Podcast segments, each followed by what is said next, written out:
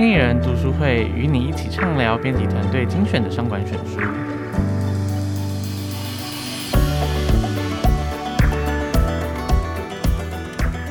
Hello，大家好，欢迎来到经理人 Podcast，我是经理人的采访编辑刘耀瑜，大家可以叫我 Andy。那今天要来到这个经理人的读书会单元。那我们今天旁边坐的是经理人的资深采访编辑高世明。我们请世明跟听众朋友打声招呼。呃，听众朋友大家好，我是世明。好，那今天经理人读书会要跟大家谈的是去年十一月出版的一本外文书，叫做《The Sweet Spot》，中文饌义叫“甜蜜点”。那我们通常讲“甜蜜点”这个词，指的是某件事情的完美平衡点。那在这本书呢，它其实要探讨的是快乐与痛苦这两种情绪间的平衡。这本书的作者是大有来头的心理学家。那请世明帮我们介绍一下，为什么一开始会看上这本书？布鲁姆他出过蛮多本书，有中文版的，就包含那个香醇的红酒比较贵，还是昂贵的红酒比较香，然后以及失控的同理心。你看他的名字就是充满着趣味性，你知道？失控的同理心。比如说同理心啊，因为一为什么人家他会讲失控？嗯，就是因为一般谈到同理心，大家都认为它是好的嘛。对对啊，就是主管会跟你讲，你要同理心啊，你才能。我们常说，其实带人，对啊，你要换位思考嘛，对啊，不论是对部署，但是对对业务都一样。但作者就是布鲁姆认为哦，就是同理心其实充满偏见，它是一个充满情绪的词，你要用理性同情取代它，角色才不会狭隘。举例来讲，你在电影啊，或是一些影片里面，不是都常看到，可能有些因为一些紧急的状况，比如说我要载孕妇去医院，然后他就闯红灯嘛，嗯，那。从同理心的角度来看，就是你会觉得说，OK，他情可情有可原。大家觉得闯红灯 OK，在这个情况下，对对对，就是这个，反正你还会觉得那个驾驶在做好事。嗯，但是如果你从理性或者从全局的角度去看他呢，你就会发现，那他一路上闯了这些红灯，带给其他驾驶人的风险。就对整个交通来讲，这并不是一个好事。对，因为他闯红灯，如果撞死人，那也是人。对对对对对对对对对对对，只是没有没有发生这件事情，所以你从结果来讲认为它是好事，嗯、但是从很理性的角度来看，这个同情心或这个同理心就不是好的。那作者的书或者他写书的脉络都是这样，他就会找出一个就是很 tricky 或者是一个充满迷失的点，跟我们平常认为就比较反直觉，对反直觉观念这样，然后他就用研究、用故事跟你讲说正确或是更好的这方式。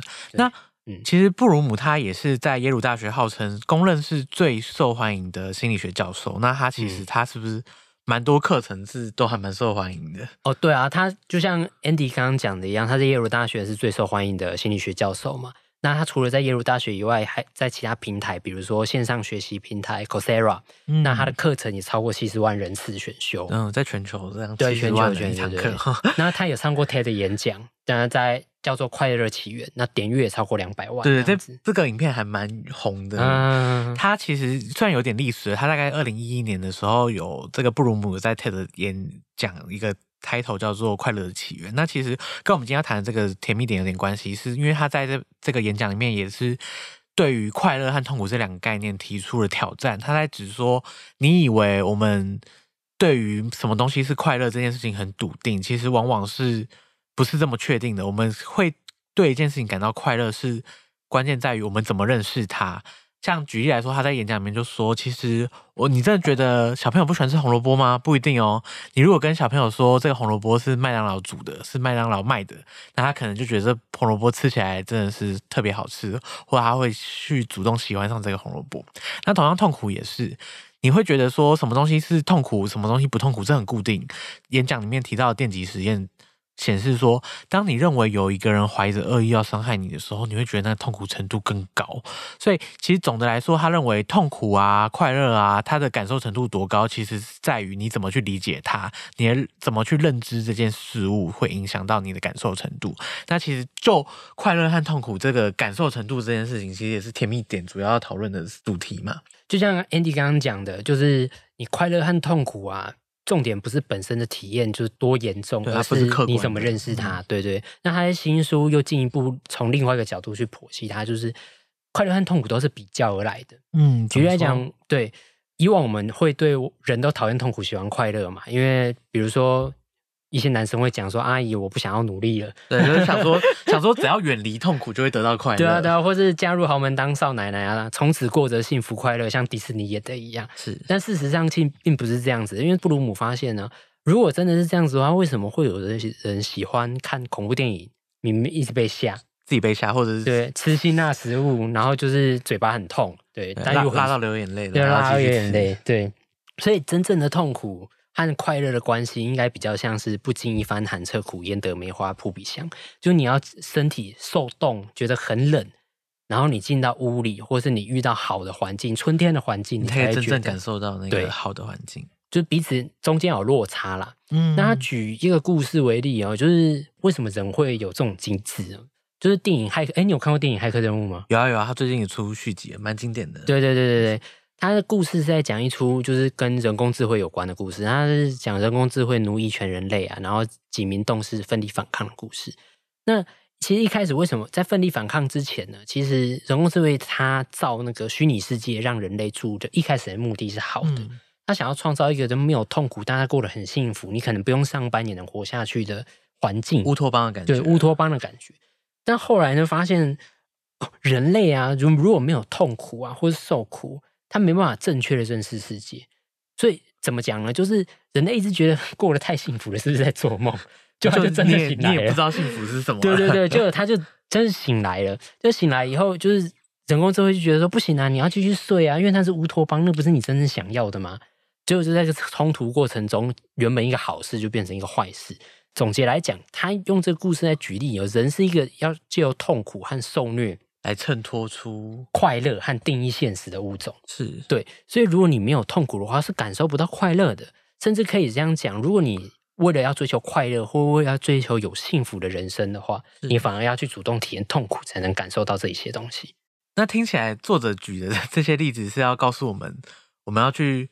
追求痛苦，要去受苦，主动受虐，主动找死，这样主动找死，我们才可以体验到人生的快乐吗？其实没有到主动找死这种阶段啦，就是布鲁姆他把受苦分成两种，就这两种痛苦可以让你感受到快乐。哦，所以受苦是有技巧的，对，有技巧的，它是，是，是嗯，它是需要练习的。好，对，那第一种是？第一种是良性受虐，呃，大家都有听过良性肿瘤和恶性肿瘤嘛？嗯，对，所以是那个良性，对，是那个良性，就是好的受虐。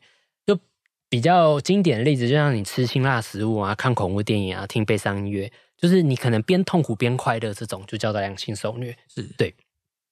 那它那个原理呢？良性受虐那个原理是补偿，就是我要越痛苦，我才能得到越多的快乐。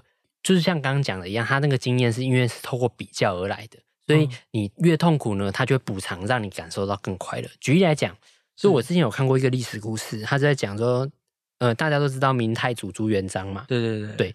那他在成为皇帝之前，不是要打仗嘛？就是要造反。哦、那有一次打仗，他就输了，然后他就跟大部队脱离，他就自己一个人就落荒而逃，落难了。对，落难。对，那就是因为落难没人陪嘛，所以他也找不到食物吃，就像饿了几天几夜以后，他遇到一个乞丐。是对，然后他就看乞丐吃东西啊，他就想说：“你可不可以分我一点？”那乞丐当然不会有什么好东西嘛，所以他就是随便找一些垃圾啊，一些就是呃收掉的食物做菜。那个朱元璋吃的时候惊为天人，然后就哇，怎么会有这么好吃的 东西？然后这乞丐怎么会料理？对，因为他是不是隐藏的厨神之类的？对。就等到他当皇帝，每天山珍海味、满汉大餐，吃完以后，发现那味道好像都没有当初那一盘馊水。对对对对对，所以他就把那个乞丐叫进宫来，就想说：“你再煮一次。”就吃完以后啊，跟他喷呢，原来就是这样，他就是喷。所以这个就是这个故事讲两个。第一个，他如果没有饿了几天几夜，他不会觉得喷好吃。是。那第二个就是，如果你一直吃山珍海味，一直都是过好日子，你也感受不到那个山珍好味的好吃。对对对对对，嗯。刚刚听起来的话呢，好像大家会觉得说，就是去找苦吃之后，我们再回去对比快乐。会显得更真实，可是你可能会真的怀疑说，我们人类在平常生活中，我们真的有这种自己去找找苦吃的倾向吗？因为可能有些人不爱吃麻辣锅啊，有些人不爱看鬼片啊。我知道，就一定会怀疑嘛。就是我就是爱做这件事情，我没有感觉到很痛苦。对对对对对。那他其实，在书里面有提出一个实证研究，是说他有一个针对呃将近三万人的研究，他用这个手机 app 去追踪这三万个人的一日的情绪起伏，他会发现说，无论你是不是平常喜欢追求受虐的人，你其实。在日常生活中，难免会有一些补偿机制，是说，你如果今天过得特别顺利的话，你其实会下意识的去找一点罪受。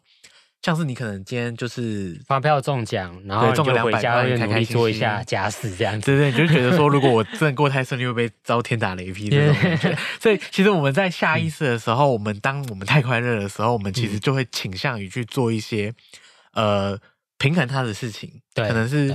花脑力或花心力，或者甚至是有点痛苦的事情，对，这大概是良性受虐的这个论述。那刚刚市民好像还有提到另外一种受苦的方式，跟良性受虐不太一样。对，另外一种是刚良性受虐呢，可以听得出来，它就是过程很痛苦，但很爽，就可以在过程中得到快乐，但结果结果比较空虚，因为它就结束了嘛，对，它就结束了，它就没有一个结果，你结束也没有得到什么，对。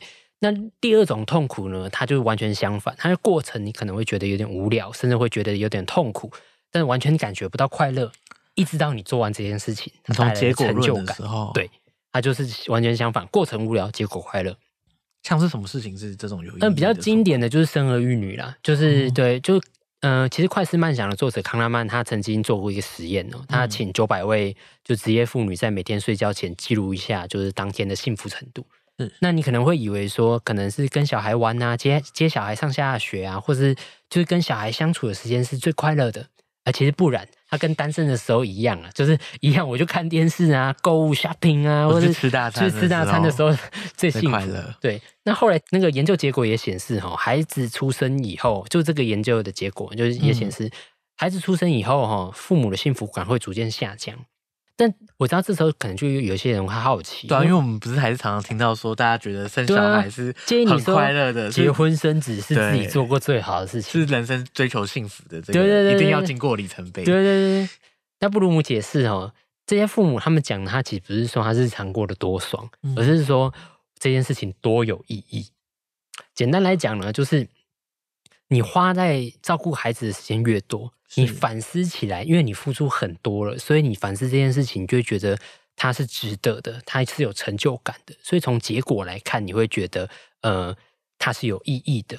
但是即使过程他们并不幸福。简单来讲呢，就是在过程当下问你说：“哎，你今天过得怎么样？”他会说：“惨爆了，惨爆。”但是你等到孩子离家以后，他会说：“哎，这十八年你过得怎么样？”他就想说：“嗯，虽然痛苦，但是我觉得值得。”对，所以它其实是我去。在某一段时间里面承受一些苦难，嗯，那我回头来看的时候，我反而会觉得那段时间就一笑置之，对对对，觉得是值得的，是值得的，对。那其实是你刚刚说的这一个对于人生这种有意义受苦的感觉，其实我们也有一个商业应用，因为书里面有提到一个蛮有趣的奇闻异事，他是说一九五零年代的时候，曾经有一间食品厂，它推出一个快速做蛋糕的蛋糕粉。那这个蛋糕粉一开始很简单，我就是泡水，那就烤，就马上就出现一个可以吃的蛋糕了。那起初这个商品问世的时候，其实家庭主妇都不买单，因为他觉得这个蛋糕这么好做出来，它一定不好吃，对，或它其实不是一个 decent 的蛋糕这样子。那后来这制造商就想了办法，就说好，那我就是。把这个粉变复杂一点，告诉这个主妇在做的时候，你要加鸡蛋啊，要搅拌多久啊，你才可以把它拿进去烤箱。结果马上这个蛋糕粉就卖的变好了。那这就告诉我们，其实我们常常在看结果，或者认为这一件一个东西它。够不够好的时候，我们常常是会用中间付出的努力来衡量的。好像中间有做了一些什么，就把蛋糕加入了爱心，对，就觉得蛋糕变好吃。我们吃这蛋糕的时候就觉得特别快乐。对，你就觉得中间有劳动到，让这个蛋糕更好吃了。对，常常是这种效应。那作者之所以会想要开启这些讨论，其实是在蛮多近代的调查都会发现。像是以美国的自杀率来讲，在进入二十一世纪之后，其实是暴增了三倍。那其实现在自杀的比率跟一九一五年到一九一八年那个一次世界大战期间是差不多的。那为什么我们生活明明都物质过得更好了，嗯，然后生活可能也过得更安稳了，而我们却越难去感受到快乐？其实作者主要是想要回应这件事情。那在看完《甜蜜点》之后，我不知道市民觉得。嗯，我们真的有办法解决这件事情吗？就是越来越难感受到快乐这件事情。是可以，因为其实布鲁姆他本身有就是对这件事情做剖析啊，就是因为你一直以来都很快乐，所以过往快乐的事情就不再快乐了。就比如说自杀率高的国家都是幸福国家，啊，就进步了。什么欧洲啊、北欧啊，物质生活其实是对它不缺匮乏的，对，是不缺乏的。是是是，对，反而会匮乏的那些就是开发中国家，它的自杀率是低的，然后它是生活更有意义、更有成就感的。嗯，那你想要打破这种轮回，就是简单，你只要把痛苦加重，然后回报加大。你把那个中间落差做出来，你就能感受到快乐。怎么讲呢？嗯，比如说你工作的时候啊，你可能把自己定一个更高的标准，需要付出更多的努力。那这样它可能中间带来的可能是加班啊，可能是就更多的努力，对，或者你做起来更不开心。但与之换来的可能是薪水啊，可能是年终奖金。你要去买或是去玩，你过往不敢尝试或者觉得。浪费就是觉得有点花不下去，或者心痛的。平常没有那个资源可以去。对，比如说有个大衣很贵，你一直买不下手啊，或者是欧洲七天六夜，你一直觉得说哦，一次就是那个几十万就喷了，你就觉得不值得。你要有这种奖赏，做一些你从来一直很想做但又得不到的奖赏，然后再加上更痛苦的工作过程，那你中间的距离拉大以后，你快乐就会凸显出来，就会更对对对更踏实。对对对，就把那个比较做出来了。对，对，所以其实书里面讲到这种，就是算是有计划性的，对，有计划性拉大前面的努力程度，嗯、其实后面的果实是更甜美的。对对对，对，这这也是蛮我在看完书之后，就是我觉得可能一般工作者都觉得蛮受用的地方是，当你在。嗯，加班起来，尤其是像现在这个年关逼近，其实很多工作量都很大。嗯，当你在这种很痛苦的阶段的时候，你就可以想象，其实你后面迎来的可能是年假也好，或者是对，你可以好好工作告一段落，可以好好去出游的时候，其实你那个享受程度是会更高的，因为你前面已经付出了一个真的焦头烂额。这边我也要提醒，真的，真的，不不要说哦，你现在已经那么累了，然后你好不容易放假以后，就想说啊，那我要躺在家里不做事，那其实没有什么休息到，因为那就是你的日常生活，你要做一些。更幸福，更就是比如说现在不，不一样的体验，对，现在好像不能出国玩，或者是安排一些国内的这个对国内的旅游行程，就不要跟日常一样，你才有可能才会觉得你之前的工作是值得的啦。好的，今天的话就差不多是我们甜蜜点的分享内容。那喜欢这次的分享内容的话，再帮我们频道按个赞。那我们下次读书会再见喽，拜拜，拜拜。